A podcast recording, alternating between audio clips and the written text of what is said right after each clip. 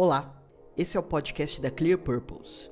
Eu sou Marcelo Tuves e essa é uma série de entrevistas com os líderes de três projetos acelerados pela Clear Purpose que vão impactar a cidade mineira de Santa Rita do Sapucaí. Esses projetos nasceram em um curso de liderança criativa e clareamento de propósito realizado pela Clear Purpose em parceria com o Sebrae de Minas Gerais entre agosto e novembro de 2020. O framework do clareamento de propósito acelerou o desenvolvimento da visão das lideranças que você vai ouvir nesses episódios, e elas vão contar pra gente os detalhes desses projetos que receberam investimento da Clear Purpose e que vão gerar impacto em Santa Rita do Sapucaí. Esse é o segundo episódio da série. A gente vai conversar com o Janilton Prado, que idealizou o projeto Espaço Livre de Aprendizado Criativo e Compartilhado em parceria com a Silvana Lima. Vamos começar? Oi, Janilton, tudo bem? Eu estou bem, e você, Marcelo? Tudo ótimo. Obrigado por participar e contar um pouquinho do seu projeto e da Silvana. Imagina, obrigado você pelo convite, né, para que a gente pudesse ter essa oportunidade de falar para mais pessoas sobre esse projeto que a gente já está já tá adorando aí. Legal, bacana.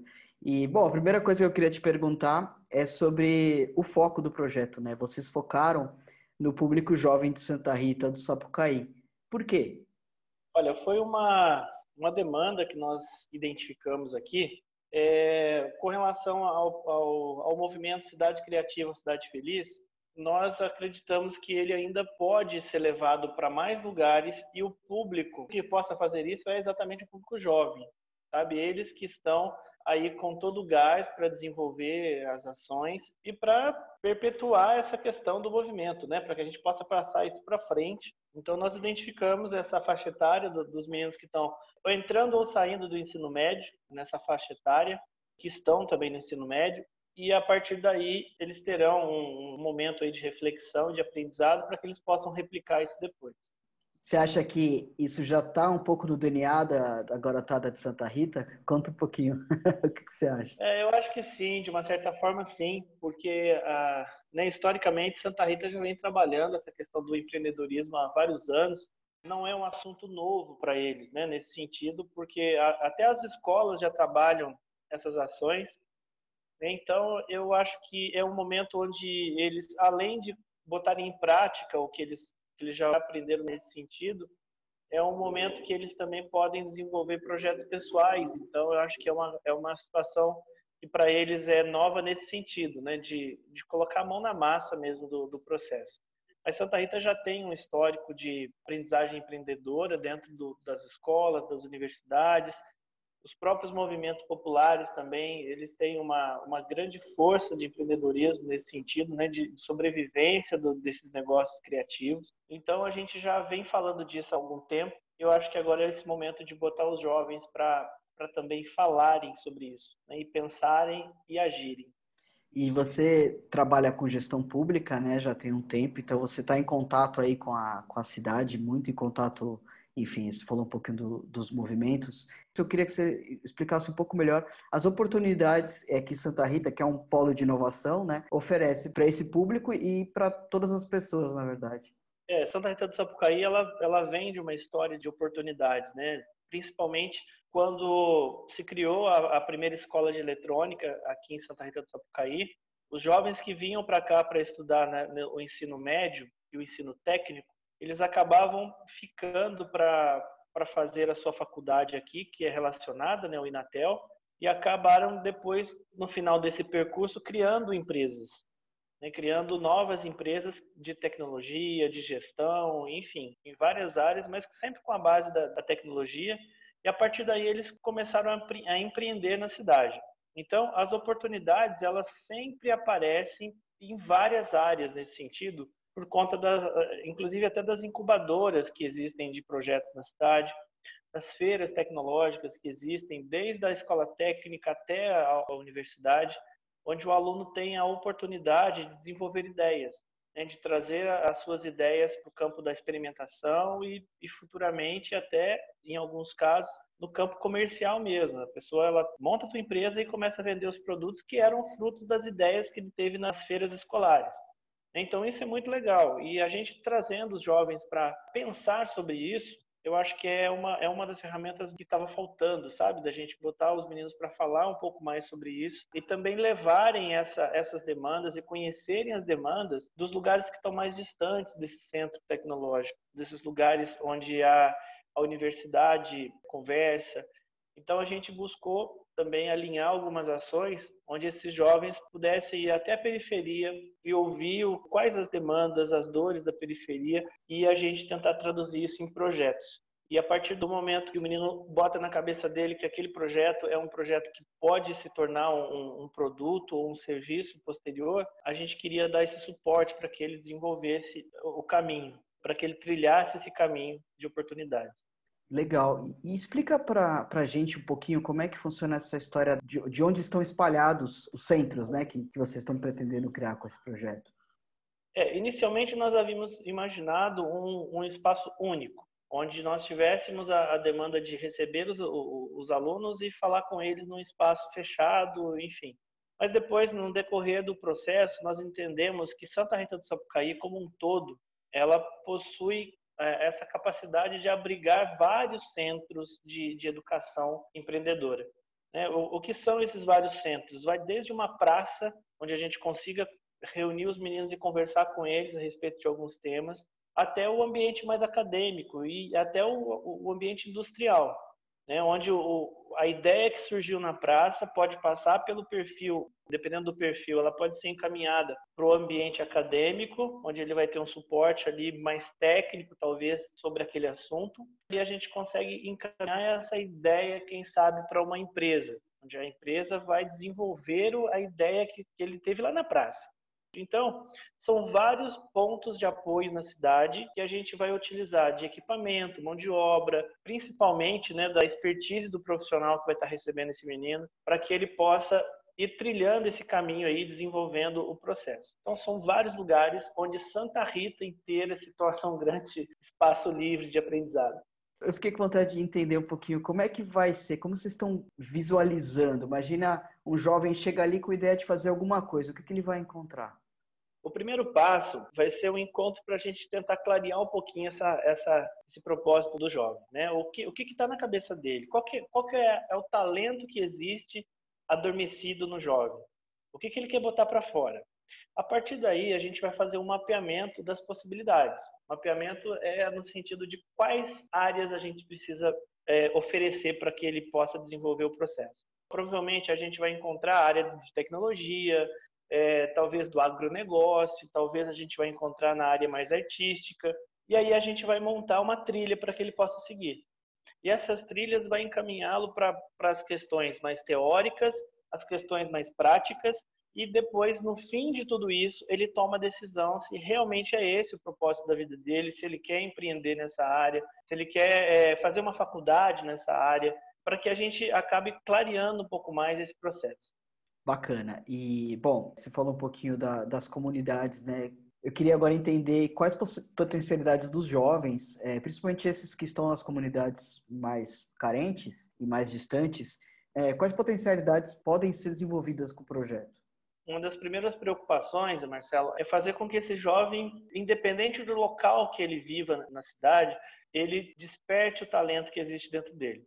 Porque assim, a comunidade ela pode ser envolvida através desse talento. Se a gente falar de um bairro mais periférico, e de repente a gente despertar em um dos meninos a vontade de se tornar um professor de dança, por exemplo. Né? Então, independente do espaço que ele ocupa, o, lo o local que ele esteja, essa potencialidade ela precisa ser trabalhada nesse sentido e que essa potencialidade faça com que a comunidade se beneficie daquilo, criando protagonistas do processo em locais talvez de difícil acesso ou talvez que tenham uma vulnerabilidade maior na questão social, então, assim, a gente faz isso, mas também traz o menino para dentro do processo do Cidade Criativa. Né? Então, ele, ele acaba se tornando um braço do Cidade Criativa onde ele mora. Legal, legal. Que eu ia perguntar justamente sobre a dificuldade de acesso de inclusão, né? Não é um problema de Santa Rita, né? É uma questão do Brasil e até do mundo inteiro de os jovens conseguirem ter o mesmo acesso quem está na região mais central ou quem tem uma melhor condição financeira. Então, vocês, de alguma maneira, estão tentando também fazer uma ponte para ajudar essa população. É exatamente isso. E a gente entendeu que não, não é, o processo não é a gente chegando com coisas, chegando e invadindo e botando coisas como se você estivesse botando goela abaixo, as coisas não é, não funciona. O que funciona é quem vive sabe das vontades, dos desejos de quem mora por lá e eles vão conversar com eles. Né? Então eles vão decidir o que eles querem. É isso que é o mais importante para a gente. E aí, quando o processo tem esse interlocutor, o menino que vai fazer essa interlocução junto com, com a comunidade, a gente entende que aí o processo começa a andar de uma maneira mais orgânica. Legal. É, Santa Rita tem, tem uma coisa na cidade criativa, né? Uma cidade inovadora e tem o, tem o Hacktown, tem todo esse apelo e a população parece até levar isso um pouco para si, né? Se orgulhar disso. Como que essa, essa iniciativa de vocês impacta a felicidade desses jovens, né? A criatividade é esse ambiente de Santa Rita, né? Essa coisa da inovação e do empreendedorismo e como que isso pode favorecer para para estimular uma juventude mais feliz? Quando houve essa, essa decisão de colocar como uma utopia do movimento a, questão da felicidade, né, o movimento Cidade Criativa, Cidade Feliz, é, é exatamente para que as pessoas tenham um, um, norte, assim, sabe? E a gente entende que a felicidade ela é muito difícil de ser alcançada, porque a felicidade ela não é o ontem, não é o amanhã, é o hoje, né? É o que o cara está fazendo hoje. Então, assim, se, se o movimento impacta a vida daquela comunidade, daquela pessoa, daquela família, naquele dia, naquele evento, naquele movimento, a gente atingiu a felicidade. Porque, assim, é uma das coisas também que a gente sempre fala com, com o pessoal que está participando, Nunca vai existir essa felicidade completa, essa felicidade né, eterna. Não vai. Então, as comunidades, as pessoas, os envolvidos no movimento, eles precisam pelo menos garantir essa felicidade do dia. E se a gente consegue fazer isso todos os dias, ou vários dias, aí a gente entende que a felicidade está sendo constante. E ela pode ser para uma pessoa, para duas, para três, para a cidade toda. Então vai depender um pouquinho de como ele enxerga a felicidade dele naquele momento porque às vezes, eu vou te dar um exemplo, Marcelo, nós fizemos um, um num bairro mais afastado da nossa cidade aqui, nós fizemos o ano passado o que nós chamamos de Fest Cidade, que é, que é um movimento dentro do movimento, um festival dentro da cidade criativa. E aí nós fizemos uma pergunta para esse bairro que era mais afastado. O que, que vocês queriam que acontecesse aqui? E eles disseram, é um show, um show de, de um cantor. Porque os shows são sempre feitos mais lá para o centro, lá, lá do outro lado. Aqui no nosso bairro nunca teve um show. Beleza, então tá, é um show. Agora vamos, vamos escolher que show que nós vamos fazer. E aí nós fizemos uma, uma, uma espécie de uma enquete, uma, um trabalho dentro da, da escola, até com os meninos do ensino médio mesmo. E aí disseram, uma das frases, que eu nunca esqueço dessa frase que chegou pra gente, é assim, o meu sonho seria que o Gabriel Pensador viesse no meu bairro. Eu falei assim, nossa, caramba, é, é bom ouvir isso, né? E aí o show foi do Gabriel Pensador, entendeu? E aí a gente entendeu que pelo menos naquele dia muita gente estava feliz. Que legal. Entendeu? Então, mais ou menos isso. E ele topou. O Gabriel Pensador foi lá e ele foi. realizou o sonho dele. Com certeza. Fizemos um show lá, foi muito legal. Foi em praça pública, na, na praça que, que é a maior da, na, na, região que a gente tem lá, esses bairros. Então, foi muito legal. É, e foi uma, também uma oportunidade de integrar uma coisa com a outra, uma cidade que já existe aqui e uma cidade que se cria lá. Então a gente acaba integrando as duas, os dois públicos, né, para um espaço que acaba sendo um espaço compartilhado. Perfeito, legal. Queria entender agora um pouquinho como é que o framework do clareamento de propósito entrou nessa, nessa jogada para ajudar vocês a pensarem no projeto e como foi para você também o Vander, o professor Vander, que é o nosso prefeito, ele já conhecia a Joana também de outros trabalhos. E aí ele botou na cabeça dele que ele precisava fazer esse clareamento de propósito com várias pessoas aqui na cidade. E aí foram escolhidas algumas pessoas que de maneira até estratégica, que já trabalham dentro do movimento, que têm algum envolvimento com o poder público, é, as instituições, enfim. E a questão culminou com essa ideia. A princípio, de forma individual, depois a gente foi juntando as ideias que eram mais parecidas. E a minha ficou com a, com a Silvana, que ela é professora na, na FAI, na faculdade. E aí a gente entendeu que o processo precisaria criar vida. Né? Então foi muito importante o processo que a gente aprendeu mesmo, né? junto com, com a Joana, eu em especial junto com a Joana, alguns com o Renan, enfim. E a gente acabou criando um vínculo muito grande com o processo por conta disso, de você pelo menos entender qual é o seu propósito. Né? Então, acho que valeu muito a pena. É um processo que a gente teria, talvez teria mais dificuldade para desenvolver esse projeto se não tivesse passado por ele. Né? É um processo que, que ele ajudou e encurtou caminhos, assim, de uma maneira rápida, objetiva. A gente foi trabalhando e o processo foi alimentando essa, esse projeto.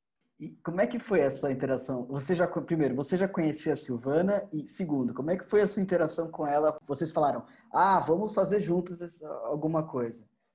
É, eu já conhecia a Silvana da, da faculdade, mas eu não tinha uma proximidade com a Silvana. Né? Eu te conhecia do dia a dia mesmo, da, da própria faculdade. Eu já estudei lá na FAI, né? Depois eu, eu já dei aula no colégio, que faz parte da FAI, então a gente acabava se encontrando.